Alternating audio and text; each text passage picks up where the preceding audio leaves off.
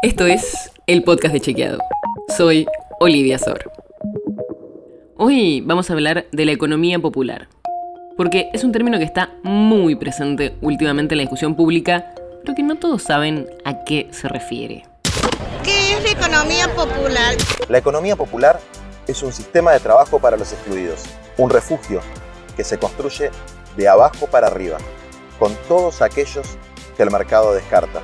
Que está pasando en el mundo, no acá en Argentina solamente, de que somos hoy los excluidos del siglo XXI, ¿no? Somos los trabajadores y trabajadoras que todavía estamos peleando por un derecho. Que definitivamente ha llegado para quedarse en Argentina un tipo de economía que algunos llaman economía popular, que otros llaman economía informal, y que hay que darle algún tipo de reglamentación al funcionamiento de esa economía. Ahí escuchabas a varios dirigentes que vienen hablando desde hace años de este sistema, como Juan Grabois o Natalia Saracho. Y hasta el propio presidente, Alberto Fernández, también habló de la economía popular. Pero, ¿qué es la economía popular?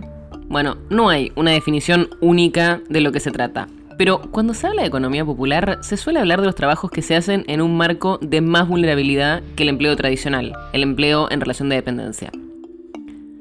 Como escuchábamos en los audios, esta economía popular es referida por las organizaciones sociales como la economía de los excluidos y suele girar en torno a cooperativas, empresas recuperadas o emprendimientos familiares como talleres o en la agricultura.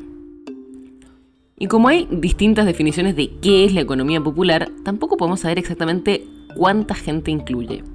No hay un dato único, pero sí hay algunas cifras como por ejemplo las que tiene el Ministerio de Desarrollo Social con el Registro Nacional de Trabajadores y Trabajadoras de la Economía Popular. Se lo conoce como el RENATEP.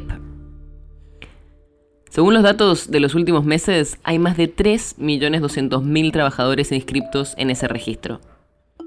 Y los datos muestran que casi el 60% son mujeres, y que la mayoría son jóvenes entre 18 y 35 años y más del 60% no completaron los estudios obligatorios, o sea, hasta la escuela secundaria. Si hablamos de sectores, casi un tercio del total está inscrito en la categoría de servicios u oficios, que son como servicios de limpieza o peluquería. Y además hay casi otro tercio que trabaja en servicios sociocomunitarios, como por ejemplo en merenderos y comedores. Y después también hay muchos que hacen trabajos en espacios públicos, en la construcción, en la agricultura o servicios ambientales como recuperación y reciclado. Para dar una idea de cuán importante es esta economía popular en algunos lugares del país, hay nueve provincias donde las inscripciones al RENATEP, este registro de trabajadores populares, supera al número de trabajadores registrados del sector privado. O sea, hay más gente trabajando en la economía popular que empleados registrados en empresas. Y esto se da en Catamarca, Chaco, Formosa, Jujuy, La Rioja, Misiones, Salta, Santiago del Estero y Tucumán.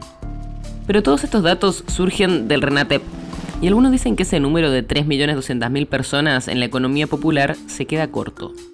Hay estimaciones que hablan de un número más cercano a las 8 millones de personas. Y a esa cifra se llega si vemos la cantidad de gente que se anotó para cobrar el ingreso familiar de emergencia, el famoso IFE, durante la pandemia. Y después está la otra gran pregunta, que es cómo se financian estos proyectos.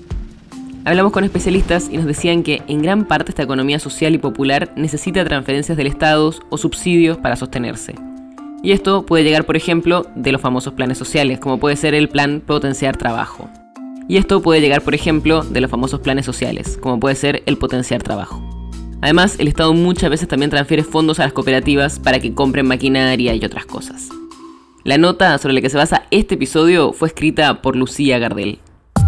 Si quieres saber más sobre esto y otros temas, entra a chequeado.com o seguinos en las redes. El podcast de Chequeado es un espacio en el que de lunes a viernes te contamos qué de lo que escuchaste o circuló es verdadero o falso.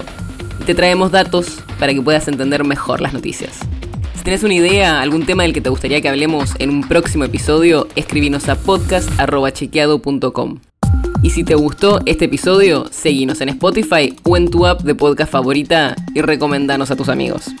Es una producción de Chequeado, producción colaboración con Posta. La producción está a cargo de Martín Slipsuk y Sebastián Chávez, y la edición es de Nacho Guarteche. Yo soy Olivia Sor. Hasta mañana.